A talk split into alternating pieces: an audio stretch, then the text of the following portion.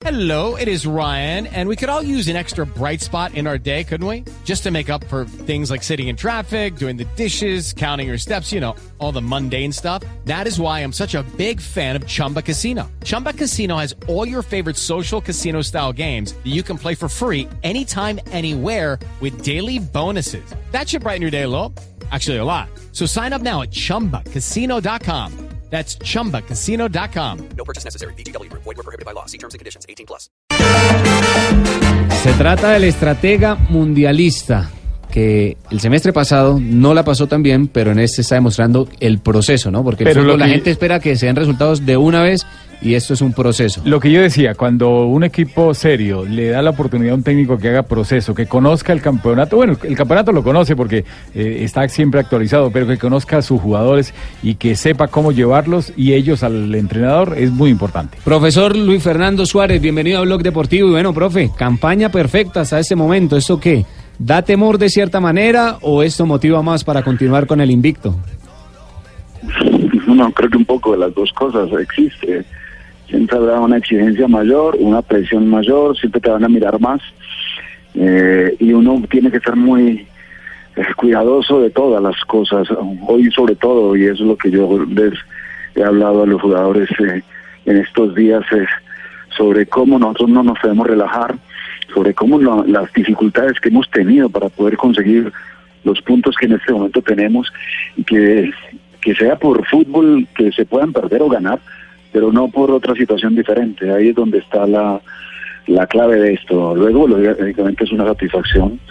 Eh, creo que los tres partidos ganados son producto del trabajo que hemos hecho durante pues, eh, la pretemporada, básicamente, y hasta en un poco el final de, del semestre pasado. Nosotros empezamos muy mal el semestre, pero creo que lo terminamos bien, casi que clasificamos, incluso injustamente podríamos haber clasificado a, los ocho primeros en el, en el último partido, pero eso pues nos dio para pensar en que está, se están haciendo las cosas bien, o sea que un poco las dos cosas, eh, cierto temor de que las cosas eh, no sean eh, flor de un día, pero también satisfacción de que las cosas se están haciendo con mucha corrección, con una entrega total del grupo y por esa razón eh, creo que no es casualidad en este momento que estemos donde estamos.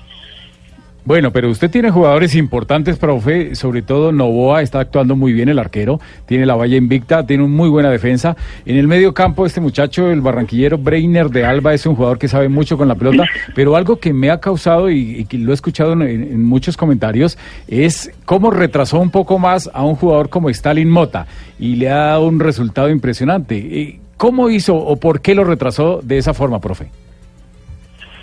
Bueno, porque él- creo que hay unas situaciones en las cuales el tiempo te va dando una, madurez, también te va dando como ciertas eh, situaciones en las cuales eh, pierdes algo de velocidad, pero ganas en, en inteligencia y, en ese sentido creo que eh, Stalin lo ha hecho. Es una persona, primero, muy profesional, que se cuida como él solo y después eh, teniendo mucho más espacio, tirándolo un poquito más atrás, pues creo que ha, servido mucho más para el colectivo. Eh, En eso pues yo creo que es lo más importante, que él sabe que lo más importante es el funcionamiento del equipo.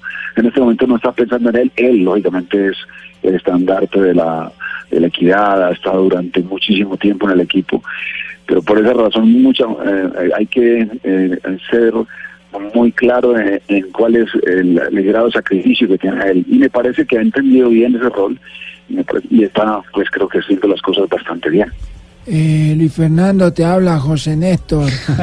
Eh, quería felicitarte eh, por eh, la buena campaña y espero que sigas así, eh, demostrando que eres uno de los grandes, no solo de Colombia, sino de Sudamérica.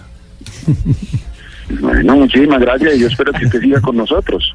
Eh, claro que sí, muchas gracias. Eh, Eso, se- eso sería clave, profe, pero ya le respondió a Oscar Córdoba que anoche dijo, en el programa de Fox Gold, dijo que usted eh, había reafirmado muchos conceptos en los debates que había tenido con él. Entonces, eh, eso es importante. Bueno, yo creo que hay cosas que a uno siempre le van a dejar el, eh, el mundial. Hoy lo que más me gusta de, de todo esto es que el mundial te dio como la idea de que el colectivo está por encima de los nombres y un poco yo creo que eso como que le da una fuerza, o al menos cuando, cuando se recién eh, culmina un mundial, pues uno no, no, no imita, pero sí cree que hay cosas que se pueden hacer, replicar. Y una de las situaciones en las cuales creo que, que hoy debe ser consciente el mundo del fútbol es que eh, otra vez, y afortunadamente, el colectivo se impone sobre la individualidad.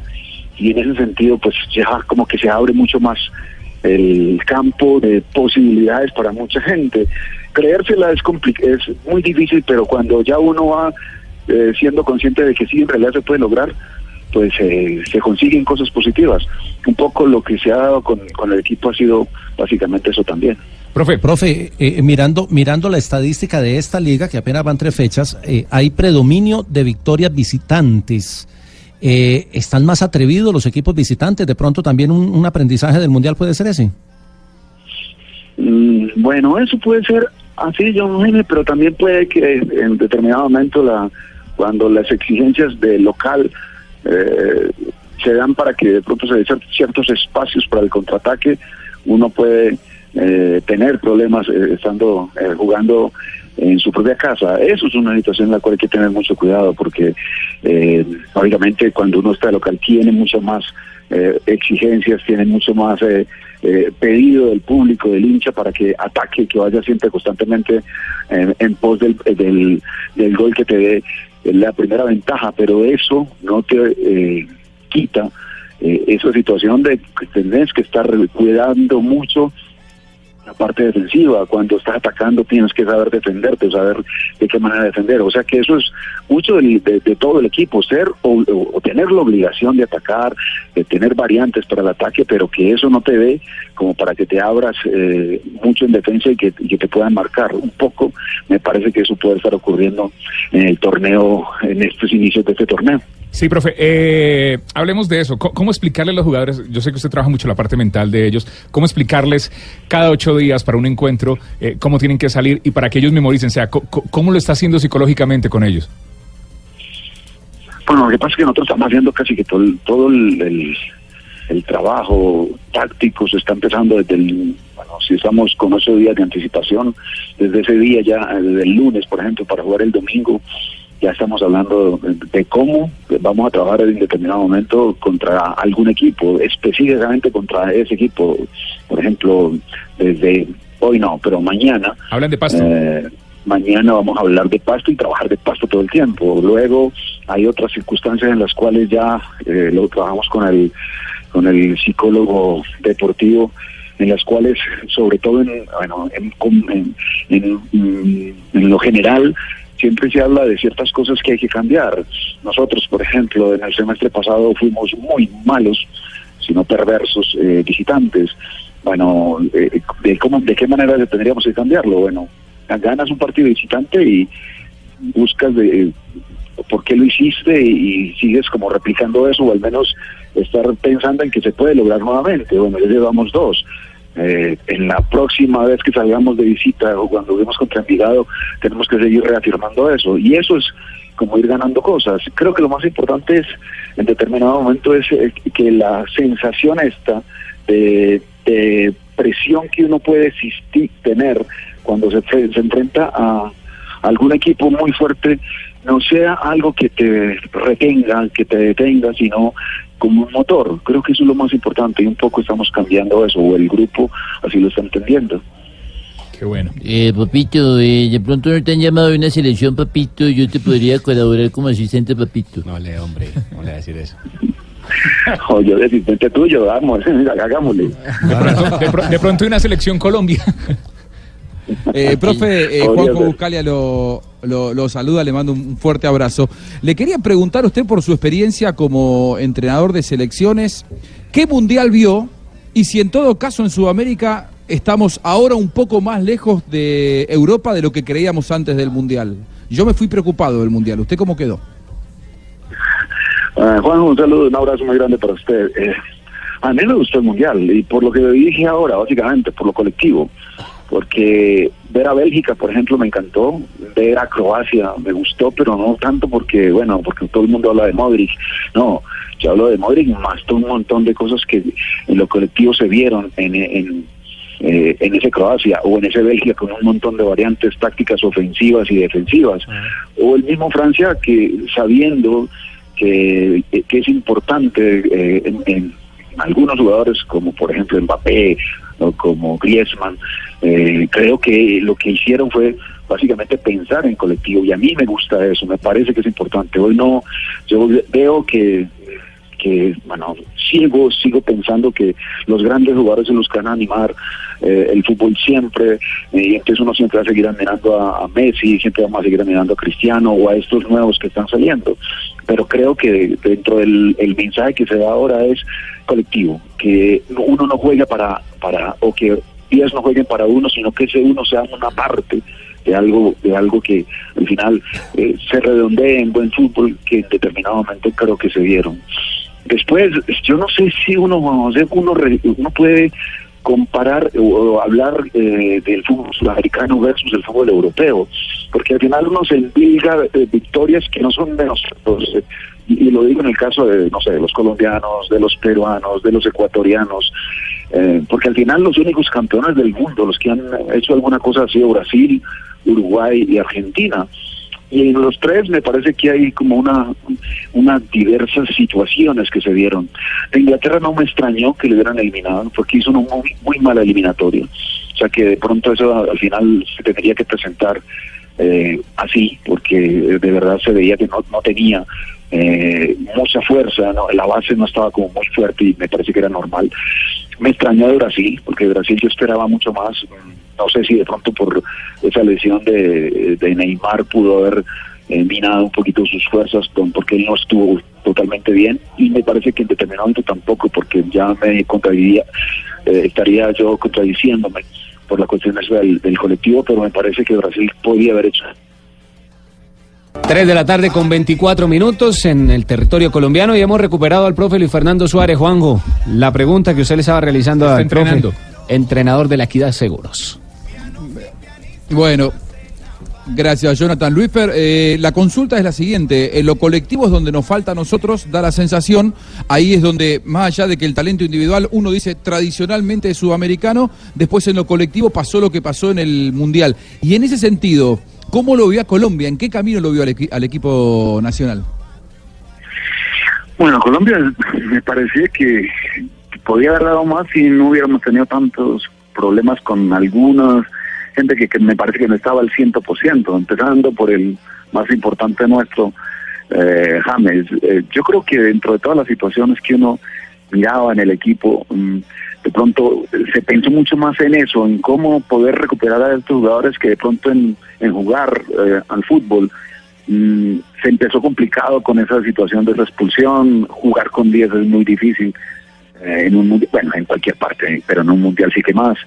Eh, luego me parece, y ahí es donde uno dice, eh, el verdadero Colombia fue contra Polonia, y ahí es donde uno dice, eh, ¿qué fue lo que pasó después? Mm, eh, ahí me parece que nos faltó un poquitico más de, irrespeto, si se quiere, entre comillas, hacia los demás, sobre todo en el último partido contra Inglaterra.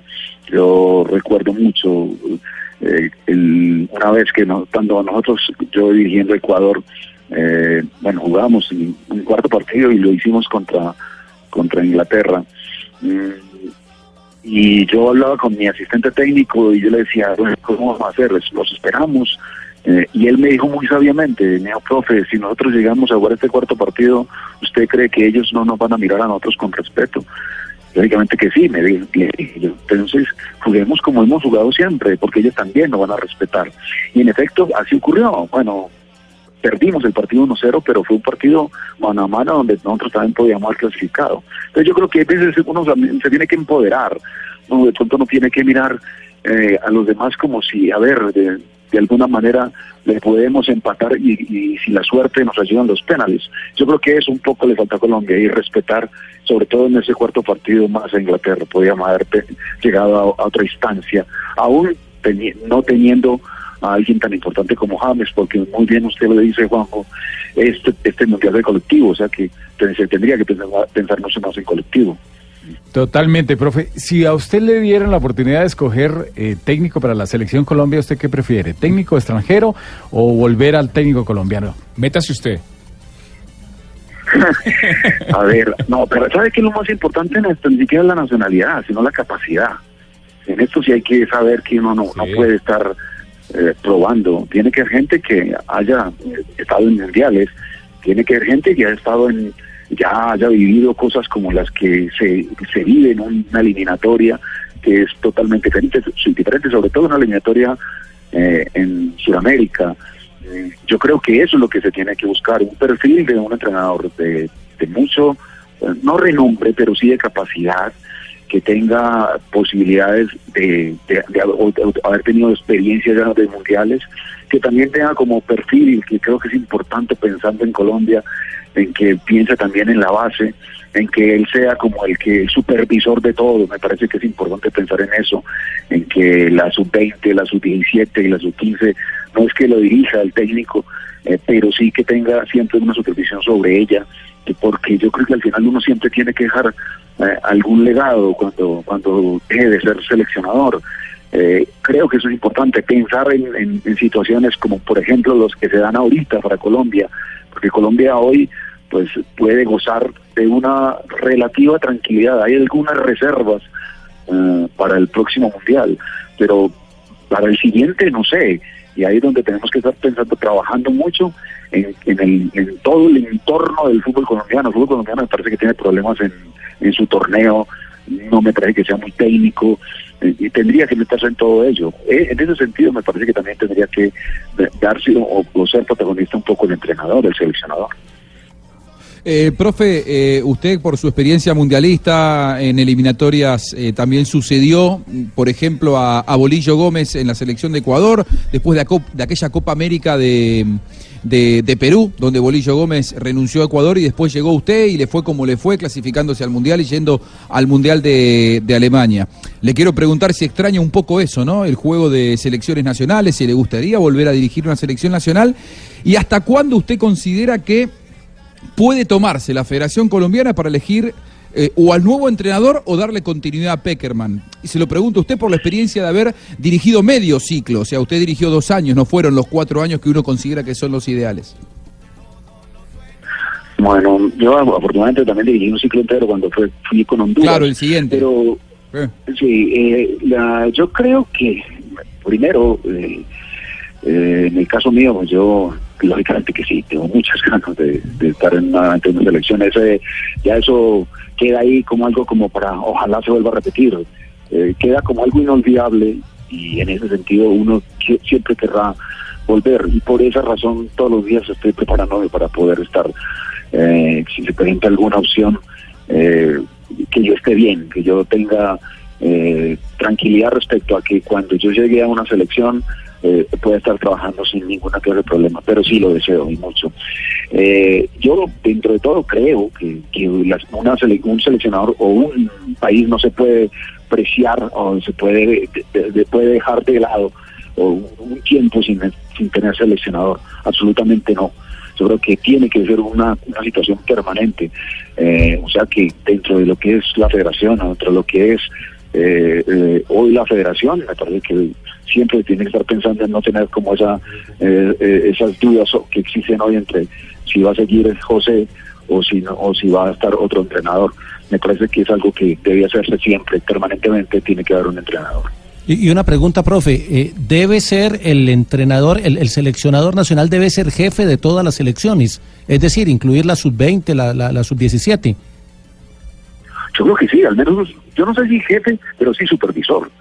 Bueno, sí, que algo dentro de lo que el esquema que tenga uno en su cuerpo técnico haya una persona que esté muy metida con todo lo que sea eh, los equipos ah, de acá de Colombia, porque sí que hay, mirar, hay que mirarlo de una manera diferente. Uno sabe que Colombia es un país exportador, que la gran mayoría de los seleccionados titulares y o, o casi que los que uno llaman constantemente son casi todos de afuera, pero dentro de todo me parece que también tenía que verse o ver, mirarse a nivel local qué nuevas posibilidades hay de, jugadores.